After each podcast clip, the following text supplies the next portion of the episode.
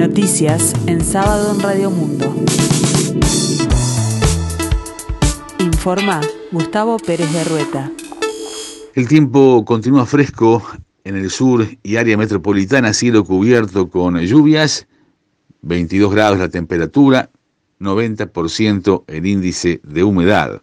En Uruguay, los especialistas Ari Seida y Matías Machado trabajan en el desarrollo de un fármaco que haga al coronavirus menos infectivo. La pandemia, dicen, nos enseñó que el trabajo en equipo es fundamental y que los científicos uruguayos estamos más que calificados para hacerle frente al COVID. Ari Zeida, del Centro de Investigaciones Biomédicas de la Facultad de Medicina, y Matías Machado, del Instituto Pasteur, trabajan en la investigación de un fármaco que pretende hacer menos infectivo al coronavirus. La clave, dicen, está en la proteína denominada Spike y entender su funcionamiento es entender a uno de los componentes claves en el combate de la pandemia. La investigación comenzó con un premio impulsado por uno de los coordinadores del GACH, Grupo Asesor Científico Honorario. Estamos hablando de Henry Cohen. El Ministerio de Salud Pública compró 700.000 dosis de la vacuna contra la gripe H1N1 que comenzará a aplicarse el lunes a los menores de 18 años y al personal de la salud. El anuncio de la campaña de vacunación contra la gripe será de manera formal en conferencia de prensa en las próximas horas, pero autoridades sanitarias adelantaron que no habrá eh, sistema de agenda, es decir, que no será con inscripción previa. La modalidad será ir habilitando la vacunación de acuerdo con los grupos etarios. Por eso comenzará este lunes con menores de 18 años, que son los únicos que hasta ahora no están siendo vacunados contra el SARS-CoV-2. También a partir del lunes se podrá vacunar todo el personal de la salud, porque es el sector que está en mayor contacto con el virus de la gripe. Para que esta vacuna pueda ser suministrada, tienen que haber pasado al menos 14 días de la última dosis de la vacuna contra el COVID-19.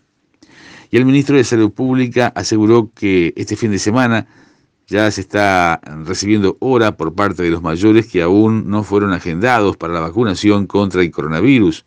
Todas las personas mayores de 70 años quedarán entonces agendadas para vacunarse en las próximas horas.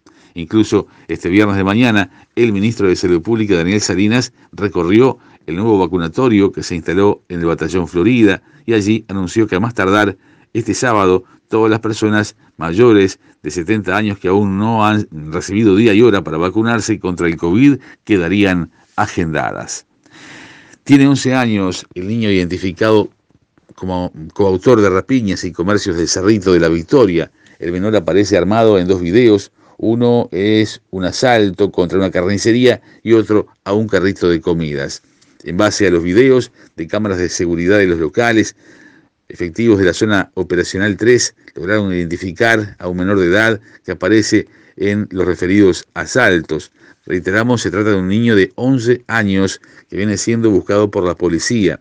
Una de las filmaciones en poder de los investigadores corresponde a la carnicería de la calle UM y Granaderos. El video precisamente muestra al menor con un revólver en mano, amenazando a la cajera exigiéndole la recaudación, que en ese momento era de unos 5 mil pesos.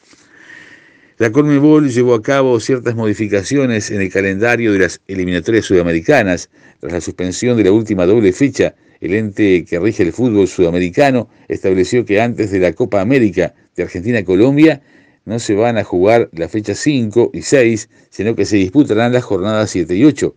Con estas modificaciones, la selección comandada por Óscar Tavares deberá jugar el, próximo 3 de junio ante Paraguay en el Estadio Centenario y cinco días más tarde visitará a Venezuela en el Polideportivo de Pueblo Nuevo.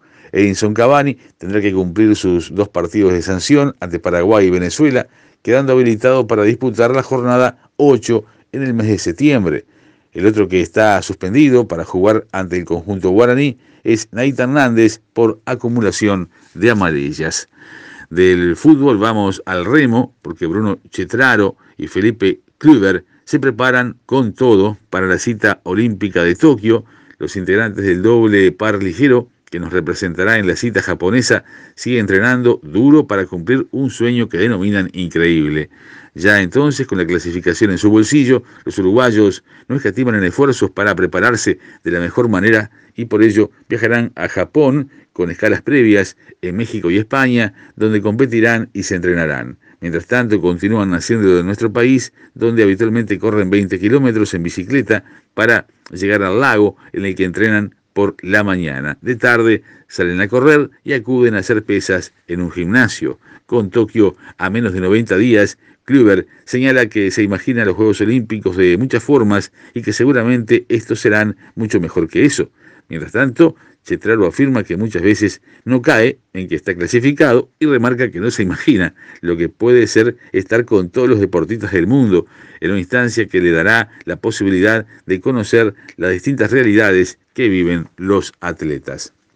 A partir de esta medianoche comienza el primer toque de queda nocturno en Alemania, confirmó que más de 250 muertes por COVID durante la última jornada y contabiliza más de 81.000 personas fallecidas desde el inicio de la pandemia, es entonces el motivo por el cual se llega a esta decisión. De acuerdo con la ley aprobada por el Parlamento alemán, las regiones que detecten más de 100 casos cada 100.000 habitantes por semana deberán imponer un toque de queda entre las 22 y las 5 horas, cierre de centros de recreación, comercios y suspensión de eventos deportivos. Actualmente, más de 330 de los 400 distritos del país superan ese nivel de incidencia. Según informó el Instituto Robert Koch de Virología, las ciudades con más eh, índices de contagio son Berlín, Múnich, Hamburgo, Colonia, Stuttgart, Frankfurt y Bonn, las más pobladas del país. El tiempo continúa fresco aquí en el sur y área metropolitana, el cielo cubierto con lluvias, 21 grados la temperatura, 90% el índice de humedad. Para el resto de la jornada, cielo nuboso y cubierto, precipitaciones y tormentas aisladas. Para el domingo 25, para mañana, tendremos una mínima de 14 grados y una máxima de 20, con cielo algo nuboso y nuboso, chaparrones, y en la tarde-noche nuboso, periodos de cubierto y probables chaparrones. Para el lunes 26 de abril, una mínima de 13 grados, la máxima esperada es de 20, con cielo nuboso, con periodos de cubierto y probables precipitaciones escasas y aisladas.